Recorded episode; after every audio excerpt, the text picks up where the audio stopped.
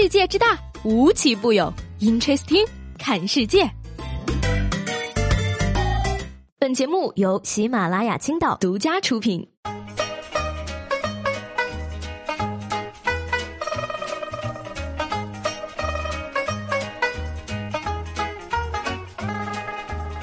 Hello，各位好，欢迎收听本期的 Interesting，我是西贝。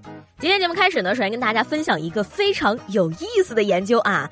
说这个弓形虫呢，不知道大家都知不知道啊，是一种感染猫和老鼠的寄生虫。那同时呢，它也可以感染人类。全世界啊，感染弓形虫的人呢，可能约有二十个亿。但是啊，几乎没有什么症状，也几乎是对人体没有什么健康损伤的。而针对这个弓形虫呢，皇家学会的会刊呢就发了一个非常迷的研究啊，说这个呀，感染弓形虫的人类呢，更可能去创业。这次这个研究项目啊，是源自于一对夫妻。那两人呢，一个是教生物的，一个是教商学的。聊天的时候啊，突发奇想，决定啊，在商界人士里。呢测试弓形虫的效果，结果十分的惊人。那些感染弓形虫的学生呢，有一点四倍的概率啊选择商学院，一点七倍的概率呢选择管理和创业作为主修方向。而那些参加了创业相关活动的人里呢，感染弓形虫的呢，也是有一点八倍的概率呢是已经创办了自己的公司的。于是呢，这个研究者就给出了一个猜测啊，说这个大概呢弓形虫啊让人更加的不怕失败，所以更敢于创业了。嗯，虽然说我觉得这个研究有一点点的扯呀，但是呢也不是没。有一定道理的，对吧？你看呢，怪不得创业公司都有猫。以前呢，以为它是社交货币，原来是寄生虫感染呀。一个大胆的猜测啊，马云感染了弓形虫，所以才叫天猫。实锤了哈。也有可能啊，人类呢一直都是被这个微生物、细菌和寄生虫的联合意识体所控制的。没有人根据这个写一部科幻小说吗？Amazing。但是冷静下来呢，希望大家也不要想多了啊。你们家猫让你去创业，是想让你挣更多的钱，买更好的猫。粮好吗？除此之外，并没有什么其他的想法。不得不说呀，这个小小的寄生虫呢，还是很有能量的。这个能量值啊，足以媲美最近的台风安比了。怎么回事呢？这个台风安比啊，是一九四九年以来首个进入内蒙古的热带气旋。那此前呢，虽然也有一些台风啊，是以这个温带气旋的形式进入内蒙的，比如说狮子山，但是呢，热带气旋迄今为止只有安比一个。哎，这是不是说蒙古海军司令可以准备准备去打仗了呢？不管多远的距离，终究还是阻挡不了安比和草原的那个约定呀。但是有网友不乐意了啊，内蒙都可以刮台风了，也不知道我们海南什么时候可以下场雪呢？哎，台风进内蒙呢，我们这代人也算是见证了历史哈。那说到这个见证历史呢，就不得不提最近发生一件大事儿了啊！火星上发现了第一个液态水湖。那科学家们呢，在火星上发现的这块巨大的地下蓄水层呢，增加了火星上存在生命的期望。哎，朋友们，划重点了啊！火星一线海景房，卫星信号充足，方圆十万平方米，独栋跃层，超宽视野，跟马特达蒙做邻居，一百五十万起，别墅总价四百五十万起，送露台，送小院儿，火星社区三年内建设完毕，再犹豫，你喜欢的户型就没了呢。但是吧，你看呢？这世界上啊，总是充满了欺骗。老婆饼里没有老婆，麻婆豆腐里没有麻婆，东坡肉里没有东坡，就连火星上都没有火，好吗？不仅没有火，还发现水了，上哪儿说理去啊？你让火的面子往哪儿放呢？哎呀，说到这个面子啊，接下来这位大哥呢，比火。更没有面子。说这个杭州的李女士呢，上班途中啊，回家拿东西，结果呢，发现门被反锁了，还听到房间里面有动静，于是呢，她怀疑有人入室盗窃，就报了警。结果呢，警察叔来了之后啊，果然在房间的衣柜里发现了一个男人。然而呢，刚要上手铐，李女士就说：“这个人我认识呀，这不是我老公吗？”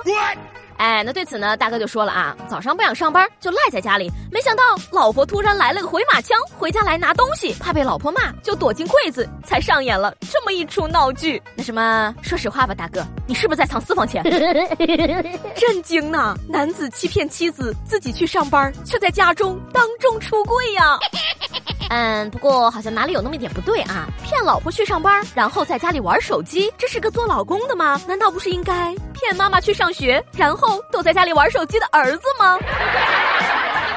要说吧，这不看新闻呢，你是真的不知道这个世界上有人能做出多么搞笑的事情来。说是七月二十号呢，广西贺州的一位村民呀，以为自家楼顶上长的蘑菇没有毒，于是呢摘下来之后啊，煲汤全都吃光了。结果呢，出现了这个心肌受损、急性肾功能衰竭等中毒症状。医生说呢，他服用的这种蘑菇啊，俗名叫做死亡帽，含有剧毒，被认为是世界上最毒的蘑菇，三十毫克就能致人死地。Amazing。说到这个蘑菇汤的味道呢，男子也是很神奇的表示说啊。很甜，比之前喝过的那些菌汤都好喝。行吧，你轻轻的尝一口，这香浓的诱惑。就像白雪公主的毒苹果一样甜。讲真啊，当代神农功在千秋，李时珍都没有你皮好吗？哎，那百度百科里呢，从此也有了这种蘑菇的味觉描述啊，两个字，很甜。真的是跟我一样的吃货无疑了啊！所谓只要吃不死，就往死里吃。哎呀，那想想呢，这个蘑菇对于我来说，其实就是剧版的镇魂呐。吃起来很甜，其实有毒，最后。死的也很绝，你能感受到看完大结局之后镇魂女孩的绝望吗？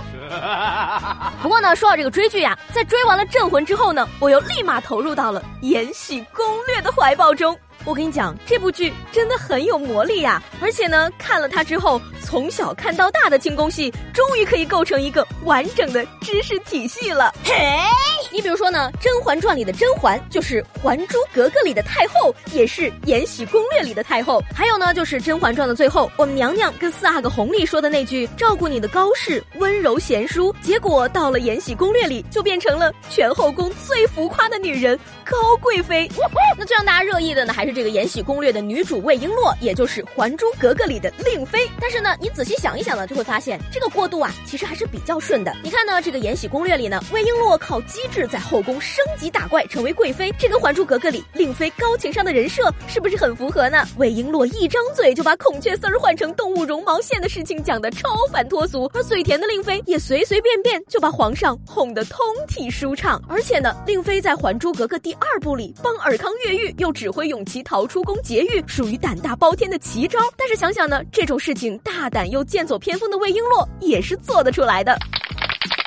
不过呢，说起来啊，这个最让人跳戏的还得是秦岚扮演的富察皇后。网友们纷纷表示啊，说这个富察皇后刚开始呢，之所以决意力保于贵人的孩子，是因为她要投胎成知画，嫁给五阿哥呀。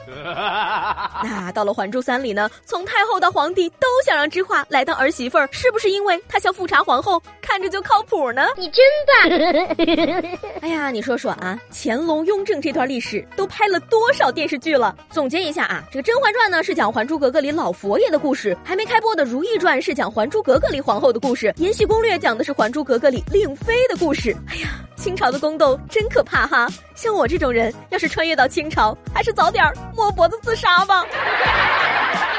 哎，这个看剧吃瓜呢，虽然很愉快啊，但是还是要提醒大家一句啊，这些个什么影视剧啊，改编的成分太多了，学历史可不能靠电视剧呀，还是得看书。你比如说我平时就非常喜欢读书，至今还保留着一进厕所必须要拿本书的习惯。那我的感觉呢，就是啊，只要拿起书走进了厕所，再关上门，那么门外我所有想要逃避和躲开的一切就都不存在了。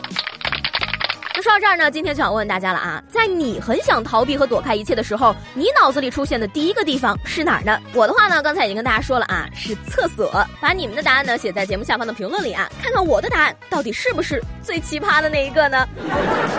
昨天节目中呢问大家啊，怎么看待这个吴亦凡粉丝和虎扑网友的这场战争？不知道大家是不是都处在一个观望阶段啊？评论里站队的人竟然一个都没有。